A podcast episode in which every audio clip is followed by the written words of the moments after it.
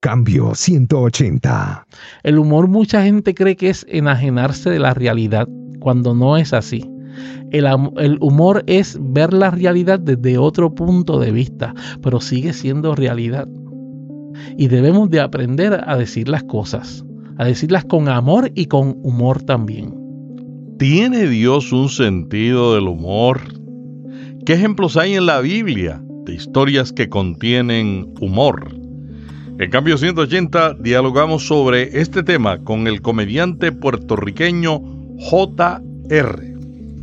Y este podcast es auspiciado por Podcast Movement. Usted puede hacer un podcast explorando en la internet y después de semanas o meses descubrir que la información está incorrecta o desactualizada.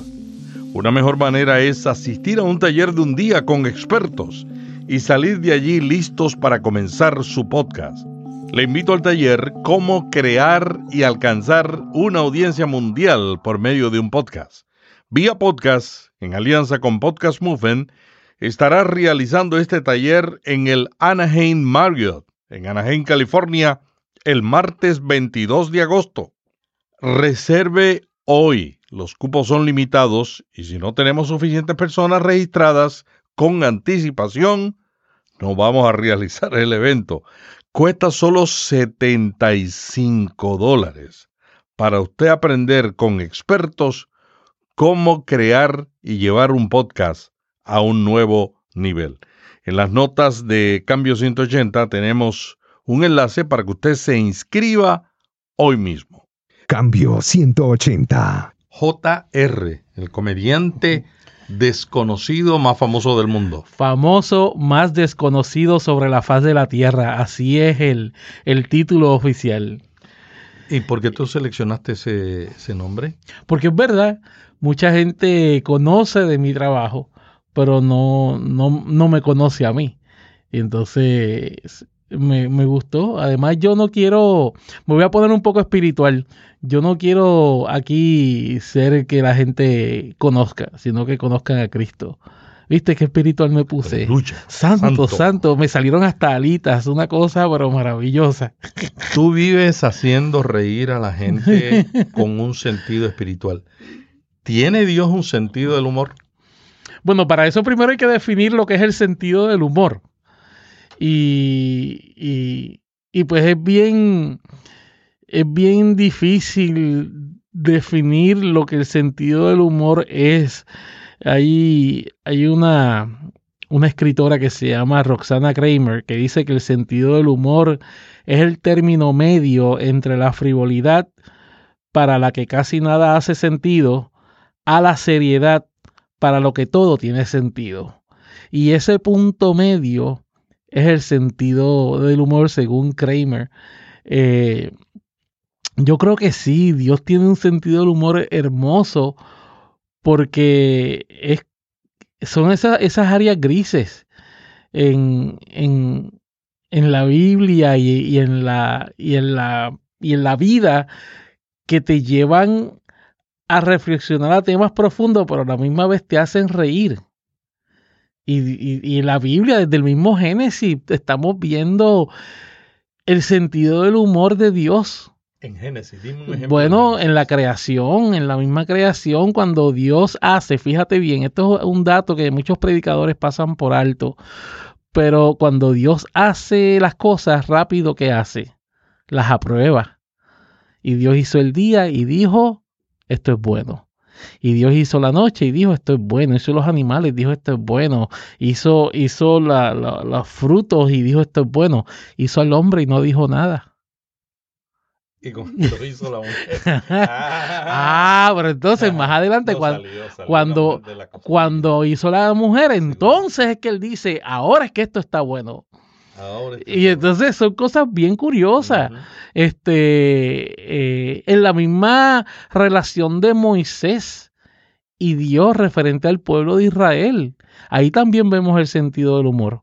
Cuando el pueblo se portaba bien y Moisés hablaba con Dios y Dios hablaba con Moisés también y el pueblo se estaba portando bien, Dios se refiere al pueblo como mi pueblo, mi pueblo amado, mi pueblo escogido. Pero cuando el pueblo entonces comenzó a adorar otros dioses, a, a- a- al, al toro, a la vaca esta de oro, ¿qué dijo Dios? Él no dijo mi pueblo amado, le dice a Moisés, esa gente tuya. Y es como la relación de una, una- un, un matrimonio. Cuando el niño se porta bien, es mi hijo. Cuando se porta mal, es el tuyo. Sí. Y, y- Dile al niño tuyo, de- dile a ese niño tuyo que sí, sí. Y entonces vemos así este, el sentido del humor de Dios en, en muchas áreas dentro de la Biblia. Y Dios es un Dios de mucho sentido del humor. Por ejemplo, en mi proceso de, en mi proceso personal donde Dios trabajó conmigo a raíz de, de mi derrame cerebral, ahí yo también pude descubrir mucho el humor de Dios. Mm. Por ejemplo, una de las cosas que me dicen es que no puedo comer azúcares porque yo soy diabético. Mm. Entonces el sentido del humor de Dios me dice, no puedes comer azúcar, pero entonces la esposa que me dio, mi felicidad, Melissa, es chef de postres. Ve- ¿Ves? Entonces, El sentido del humor Mira, de Dios. eh, el humor, la risa, yo la defino como, la, la risa es, es como, como cambiarle el pañal a un bebé. Tú le cambias el a- el pañal a un bebé, pero no resuelves el problema. Resuelves una situación inmediata, pero no resuelves el problema. El bebé va a seguir ensuciando más pañales. Y la risa es eso. La risa es, es una, un momento grato dentro de una, so- dentro de una situación difícil que no la va a resolver, pero te ayuda a procesar las cosas. Y Dios ha puesto eso en nosotros. Como un Dios que pone eso en nosotros, la risa, no va a tener sentido del humor. ¿Qué otros ejemplos de humor tú ves en el Antiguo Testamento? Ah, ah, hay muchos, hay muchos ejemplos, incluso hasta en el Nuevo Testamento también hay muchos, eh, se- eh, hay mucho sentido del humor, hay mucho humor, pero todo depende de la persona como lo lea. Yo como soy humorista en- lo encuentro en muchos lugares dentro del, dentro del Nuevo y el Antiguo Testamento. La gente aburrida no ve eso. No, no, los analistas, la gente analítica no ve, no ve las cosas graciosas. Mm. Ellos Tú ves- ven, la- ellos ven las cosas blancos y negros, ellos no ven los grises. Por ejemplo, cuando a mí me dijeron que yo tenía que leer El Quijote, a mí me fascinó, porque para mí El Quijote tiene mucho sentido del humor, pero la gente que son blanco y negro, que no ven los grises, no en- encuentran El Quijote aburrido. Y también la Biblia pasa lo mismo. Si tú la lees buscando el sentido del humor o, o- o abierto a que Dios te hable también a través de esas cosas, vemos en la Biblia, en el libro de Génesis también, vemos la, la historia de Elías y de Raquel. Te habla de cómo Jacob se enamoró de la belleza de Raquel. Entonces vamos a verlo desde el sentido del humor. Se enamora Jacob de Raquel, va donde, donde el papá de ella, donde Labán, y, y habla la Biblia, la- y esto te lo menciona la misma Biblia, yo no me lo estoy inventando, para que tú veas cómo un padre puede decir que tiene un hijo bonito y un hijo que es feo. Las áreas grises, ¿no?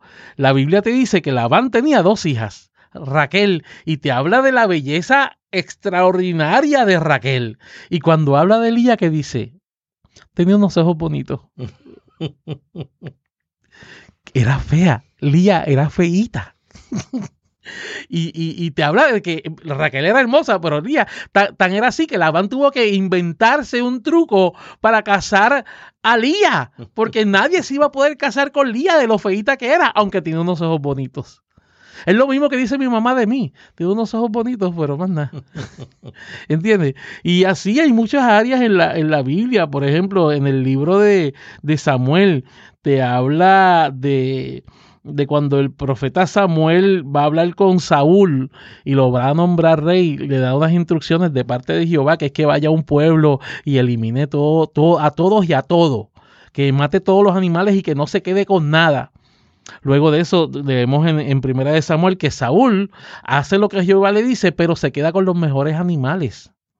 Y es bien curioso cuando uno está leyendo y dice la Biblia que, que, Samuel va donde, donde, donde el rey Saúl y el rey Saúl en su cabaña, yo me lo imagino en su cabaña diciéndole, no, yo, yo hice todo lo que Dios me dijo. Y de fondo estaban la- la- las vacas y las ovejas y, y- y- y el bramido de los animales de fondo, mientras dice, no, yo, di- yo hice lo que... es- Eso es digno de un sitcom, de una comedia de situación, de, de una, de una película de los Monty Python. Eh, eh, eso está perfecto. Mientras, no, yo hice lo que Dios me dijo, ve, ve, y, o sea, y, y- y incluso eh, el profeta le dice, ¿y, qué- y qué es eso que se está escuchando afuera? Pues na- nada, unos animalitos que trajeron los soldados, ¿entiendes? Un video que están viendo los muchachos. Y, y hay muchas cosas en la Biblia, sí, hay muchas cosas en la Biblia de esa manera. ¿Qué es la historia? ¿Qué es sobre la historia de Abraham y Sara? ¿Tú le ves sentido de humor? Ay, claro, tú te imaginas que Dios le diga a, a unas personas de más de 80 años, van a tener hijos. 89 Sara 89 y 90 y pico, ajá, eh, Abraham. Abraham. Y claro que se murieron de la risa, se murieron de la risa, tanto fue así que el hijo de ellos se llama Risa. Porque, porque no lo, no lo podían creer, como, ah, sí, de verdad que Dios está... ¿Tú te imaginas a Sara mirándole cuando le dijo Dios así? Sara le dio una mirada a Abraham de este tipo. Ajá, ajá. Y, es, increíble, la Biblia está llena de, de- del sentido del humor, de esos momentos grises que nos hacen reír, pero a la misma vez nos pueden ministrar. La Biblia dice que hay tiempo para todo, Eclesiastés 3, de las primeras cosas que Eclesiastés dice es que hay tiempo para reír. Y se nos olvida esa parte. Sacamos tiempo para llorar, sacamos tiempo para quejarnos, sacamos tiempo para muchas cosas, pero no para reír, porque tendemos a, a pensar de que si nos reímos, estamos quitándole seriedad a la palabra. Le estamos quitando la seriedad al evangelio. Le estamos quitando la santidad a ser cristiano. Un cristiano, yo me acuerdo antes, antes yo iba a iglesias que nadie se reía. Parecían, parecían iglesias establos, porque la gente tenía caras de caballos largas. Sepulcros vacíos. Y entonces, ¿cómo podemos hablarle de, de la felicidad que da servir a Dios a la gente si no podemos compartir una risa con aquellos que nos rodean? Mm. Y todavía hay gente que es así, todavía hay gente que no ríe. Jesús, del Nuevo Testamento. ¿Hay sentido del humor en el Nuevo Testamento? Yo creo que Jesús era un ser humano que tenía un buen sentido del humor. Tanto fue así que hasta los niños se le acercaban. Los niños no se le acercan a personas que están serias todo el tiempo. Mm. Los niños los buscaban y se lo acercaban. Y los mismos discípulos, que esos eran los serios, tenían que estar separándolos. No, no, esos nenes que no se acerquen al maestro. ¿Y que Jesús le dijo? Deje que se acerquen.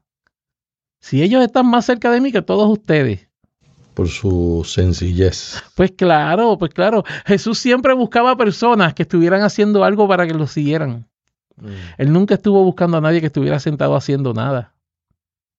Imagínate tú trabajando y estás en pleno trabajo y que alguien te diga, sígueme. Pero ¿cómo? Yo tengo un trabajo que hacer. No, sígueme, sígueme. Yo me voy a encargar. Sígueme. Y, y la gente lo seguía. Una de las partes en la Biblia donde yo veo mucho sentido del humor y la imagen de Jesús es la parte de la resurrección cuando Jesús se le presentó a los apóstoles. Todos ellos estaban en una casa, estaban reunidos hablando de que algunos los habían visto y, y habían algunos que, que decían, no, porque él prometió que iba a venir, él prometió que iba a llegar, él prometió que iba a resucitar y- y ellos hablando de, que ellos sí creían que, que Jesús había resucitado, aunque no lo habían visto. Y cuando Jesús se les apareció, todos ellos se asustaron. Adiós, pero ¿qué hace aquí? Pero entonces, esa es una escena típica también de una, de una, de una, de una buena comedia. Ah, sí, yo sé, yo sé que él va a resucitar, claro que sí, yo lo sé. Y de momento resucita y todos ellos, pero espérate, ¿qué tú haces aquí? ¿Qué tú haces aquí? Pues sí, no acabas de decir que va a resucitar. Pues está ahí, porque prometió que iba a venir. Y así con, con Jesús, e- e- esa es una, por ejemplo, de las que yo veo, donde hay un buen sentido del humor ahí implícito con la imagen de Jesús. ¿Alguna otra en el Nuevo Testamento? Sí, en la Biblia hay otro, hay otro momento en que también uno lo puede, puede ver el humor ahí. Por ejemplo, cuando la Biblia habla de que Jesús alimentó a las personas, a la multitud de gente, de hombres, con los panes y los peces, Al otro día, ¿qué él hizo? Se fue temprano. Se fue temprano porque esa gente que comió y que se hartó y que comieron hasta saciarse, al otro día iban a volver a tener hambre. ¿Y qué él hizo? Se fue, se fue por el mar, sin que nadie se diera cuenta. Él se fue con sus discípulos y se escapó porque dijo, esta gente va a tener hambre ahora. Vámonos ahora antes de que empiecen ellos a, a buscar. Y entonces, ¿qué dice la Biblia? Que la gente empezó a buscarlo porque volvían a tener hambre. Hasta que alguien dijo, no, e-, ellos se fueron bien temprano en la mañana. Y ahí hay un buen sentido del humor. O cuando Jesús no, nos invita a que, a que no andemos con cara triste como los hipócritas que desfiguran su rostro para que todo el mundo note que están ayunando. Mm.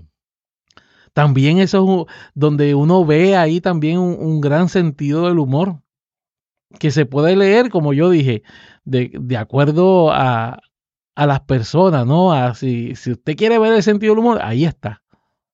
¿Y qué sobre la historia de Jesús cuando fue a, a ver a la niña y le dijo a la mamá, ten ánimo, hija, tu fe te ha salvado.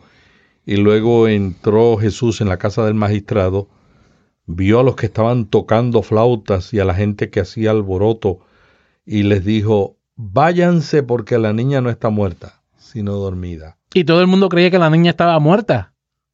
y la gente se burlaron de él, se, rieron. De él. Se rieron de él en ese momento. Este tipo está loco, ¿cómo que va a estar? Está muerta, no está durmiendo. Tú te imaginas todo el alboroto. Está loco este tipo, esa muchacha está muerta.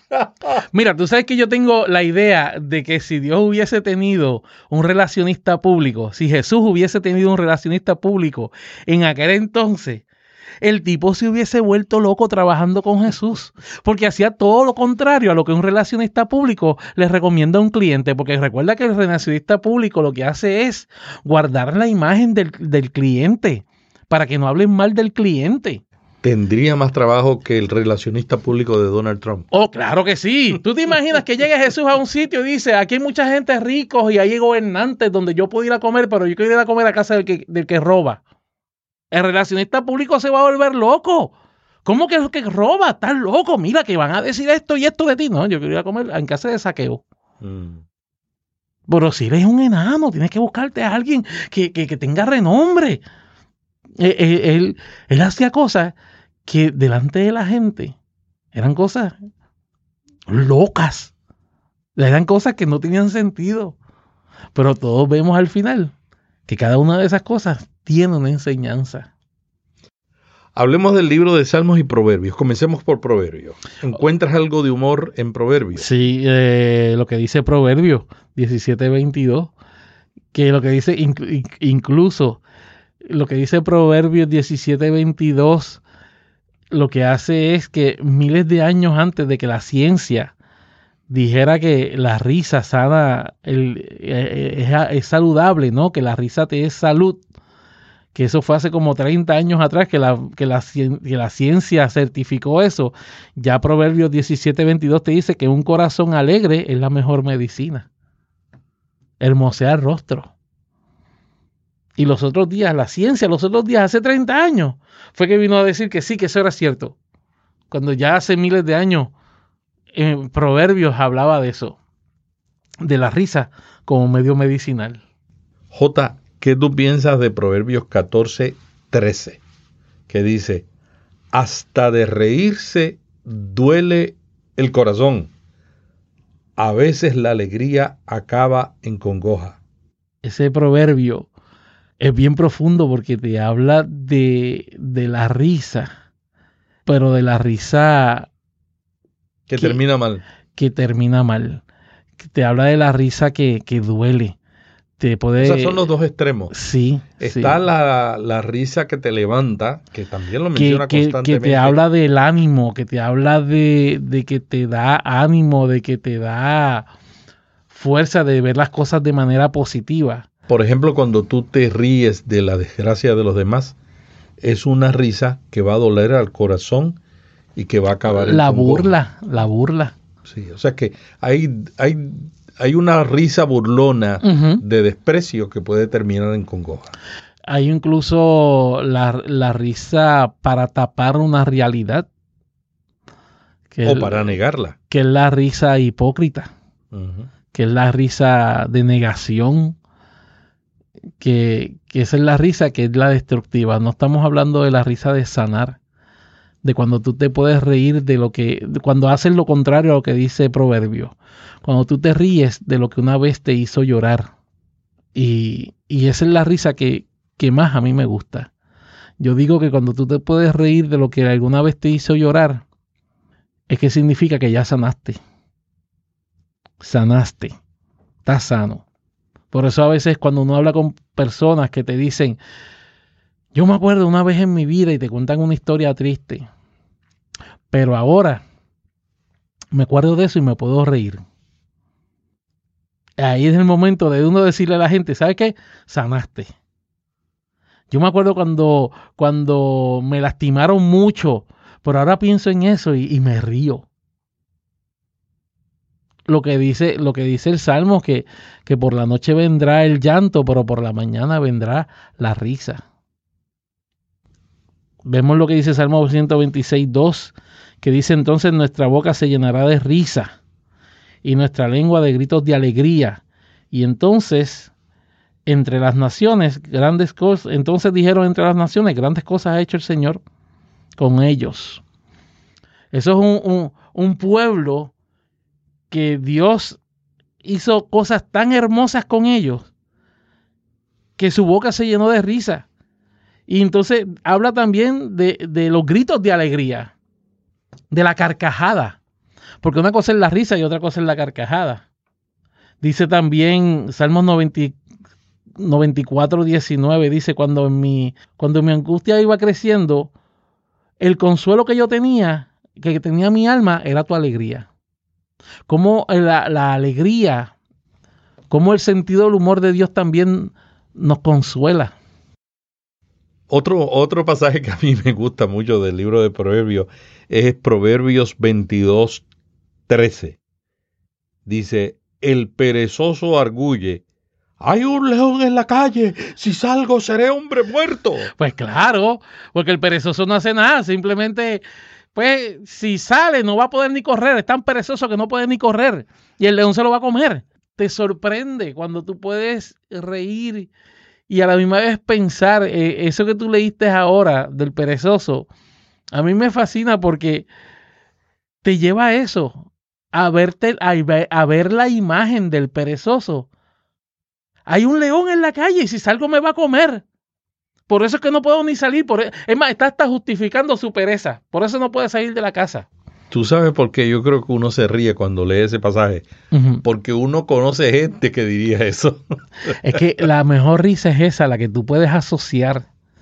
A mí me pasó eso. Cuando yo hablo, por ejemplo, de mi mamá, mucha gente se ríe porque dice, mi mamá también es así. Se identifican. Sí, o cuando yo hablo de mis hijas, mis hijas también hacen eso.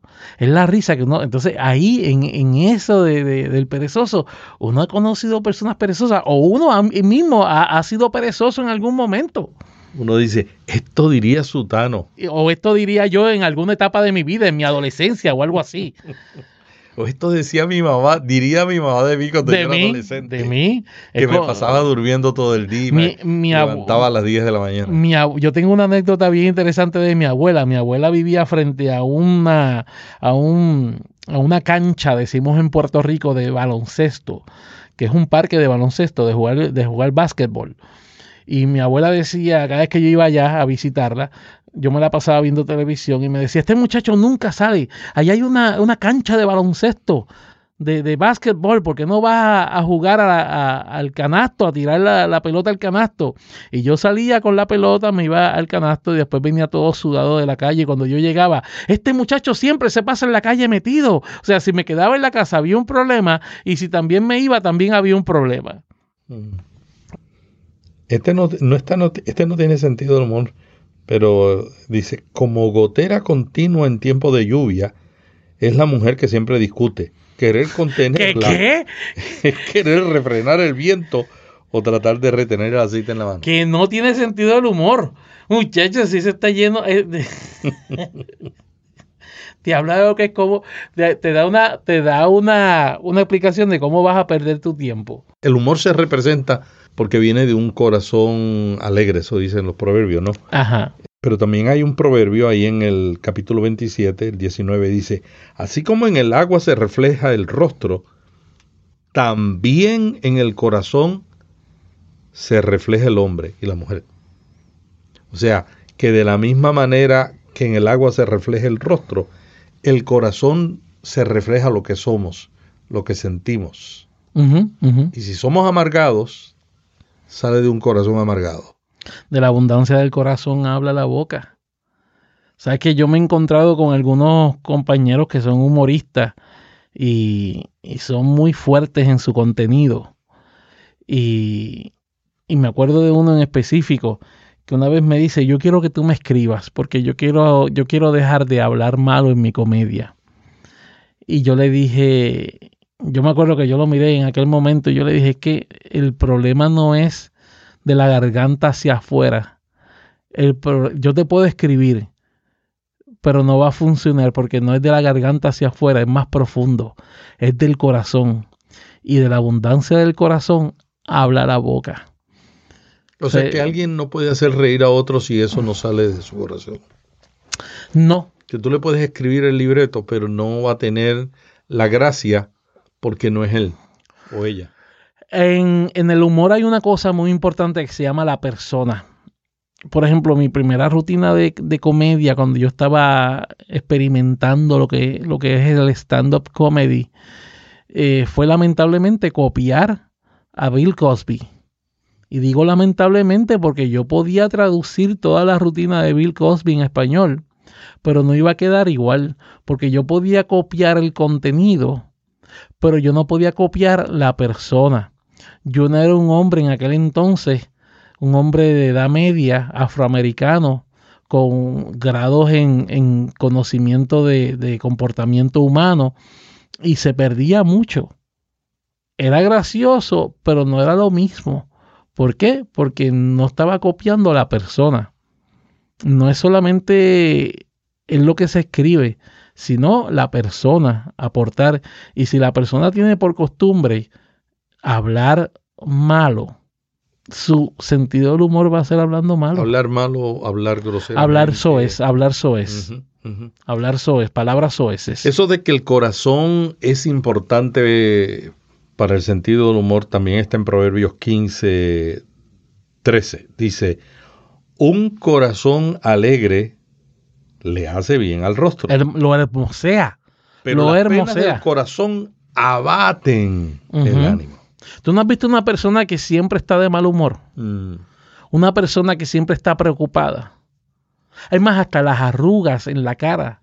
Yo tenía una abuela por parte de, de madre que, que su boca, toda su boca estaba arrugada a la parte entre la nariz y el, y el labio.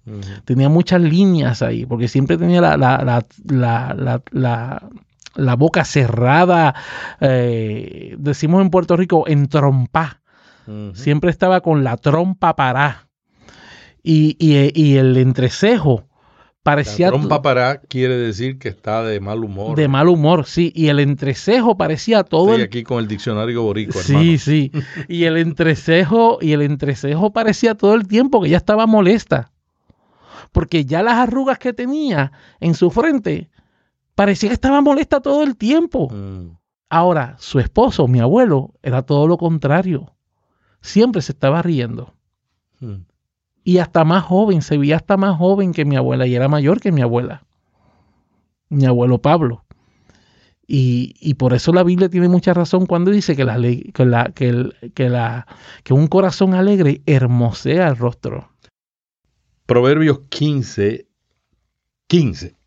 Dice, si estás triste, todos los días son malos Y largos. y largos. Si estás feliz, todos los días son de fiesta. ¿Para qué estar triste? ¿Para qué preocuparte? Esto es un dicho muy puertorriqueño. ¿Para qué preocuparte? Si el problema tiene solución, ¿para qué preocuparte? Y si el problema no tiene solución, ¿para qué preocuparte también? La gente que vive todo el tiempo preocupada, los días son interminables. Y cada día están mal. Se levantan pensando, ¿qué me va a pasar mal hoy? ¿Quién va a venir a dañarme el día? No hay nadie más infeliz que aquel que vive buscando aprobación de lo que la gente opine de él. Porque todos los días alguien le va a dañar. Y ahora, en la, y ahora con la tecnología, con el Facebook, alguien te hace un comentario negativo, te dañó, te dañó la semana por un comentario de alguien. Y, esos días son horribles. Yo solía ser un, un joven antes de mis 12 años que, que casi todo me molestaba la iglesia me molestaba. Ir a la iglesia para mí era una cosa tan, tan tediosa y tan... Y entonces mi papá era el pastor. Y en casa la iglesia no se negociaba, había que ir. Y, y, y para mí era una tortura, era un castigo ir a la iglesia. Y era la cosa más horrible, hasta que un día un profesor de teatro en la escuela me dijo, el estar enojado todo el tiempo es un sentimiento que tú no se lo debes dar, que tú no se lo debes ofrecer a todo el mundo. Es como amar. Que tú no, se lo, tú no debes de ofrecérselo a todo el mundo, según este profesor. Así que tú debes decidir con quién te vas a enojar y con quién no. Debes de ser más inteligente y, y no darle ese sentimiento a todo el mundo. Y desde ese momento mi vida cambió. Yo dije, es verdad, yo estoy yo estoy perdiendo el tiempo con gente que no debemos perderlo.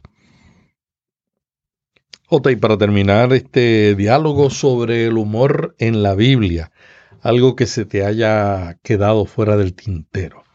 José Martí, y no está en la Biblia, este no, no.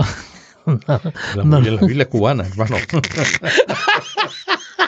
sí, sí, sí. Eh, hay que leer a, Martí y a todos los hombres de la historia Ilustres de Cuba. que nos llevan a pensar. José Martí tenía un pensamiento bien interesante sobre el sentido del humor.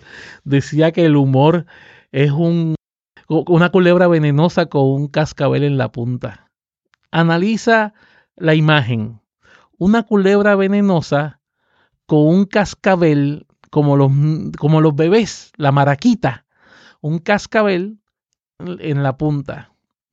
O sea, es algo que puede ser gracioso. El cascabel representa algo gracioso.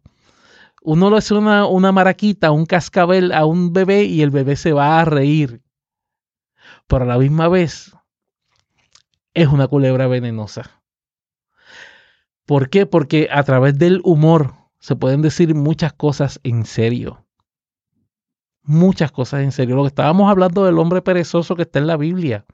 Ahí hay una gran verdad dicha con humor. Si quieres llegarle a alguien, no es como tú le digas las cosas, es como se las vas a decir. El humor es una de esas herramientas. El humor mucha gente cree que es enajenarse de la realidad, cuando no es así. El, el, humor es ver la realidad desde otro punto de vista, pero sigue siendo realidad. Y debemos de aprender a decir las cosas a decirlas con amor y con humor también. Muchas gracias, JR. ¿Dónde te pueden conseguir y escuchar y ver tus videos? Pues pueden entrar a nuestra página de, de Facebook, que es Comedia con Propósito. Esa es nuestra página. Eh, y ahí todos los lunes transmitimos un programa a las 9 de la noche que se llama Comedia con Propósito junto a ¿Es mi ¿Es en vivo o es, es, es en vivo junto a mi felicidad? Melissa es mi esposa. Ella es la eh, productora ejecutiva. Eh, ella, ella es todo ahí. Ella es la libretista, ella es la, la estudiosa, ella es la seria, ella es la mujer que tiene en, en el dúo, ella es la que tiene la palabra y la, y la, y la, y la unción. Yo simplemente estoy allí ocupando un espacio, robando oxígeno, pero ella es la que tiene la unción. Y nos puede encontrar ahí en Facebook, en Comedia con Propósito. O si no, nos puede escribir a través de, la red, de la, del email, que es comedia con propósito arroba gmail.com. Y ahí también le enviamos hasta videos. Si nos piden videos, ahí los enviamos y saben de nuestras próximas presentaciones.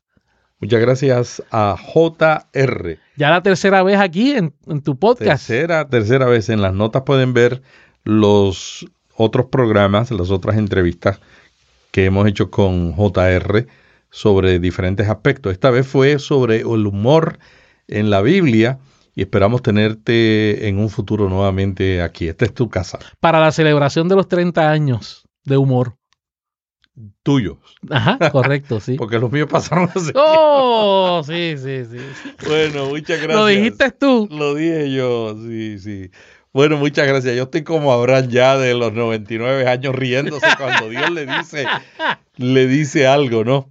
Muchas gracias, hermanos. La semana que viene, aquí en Cambio 180, tendremos a otro entrevistado compartiendo experiencias sobre la comunicación digital, la Biblia y el liderazgo. Pero antes de cerrar el programa, quiero recordarle que el martes 22 de agosto, un día antes del evento Podcast Movement en el Anaheim Marriott en Anaheim, California, estaré realizando el taller Cómo crear y alcanzar una audiencia mundial por medio de un podcast. Reserve en este momento, los cupos son limitados y si no tenemos suficientes personas registradas con anticipación, no vamos a realizar el evento. Cuesta solo 75 dólares un taller para aprender a hacer un podcast o llevarlo a un nuevo nivel. En las notas tenemos un enlace para que se suscriba. Hasta aquí Cambio 180. Cada semana, Melvin Rivera Velázquez dialoga con destacados invitados sobre temas de interés para pastores y líderes. Cambio 180 le ayuda a mantenerse relevante en un mundo cambiante. Si este podcast le gustó, vaya a iTunes y suscríbase para recibirlo automáticamente lo publiquemos. También déjenos ahí una valorización y comentario. Para más artículos sobre estos temas, visite cambio180.com. Cambio 180. Esta es la red Intermaná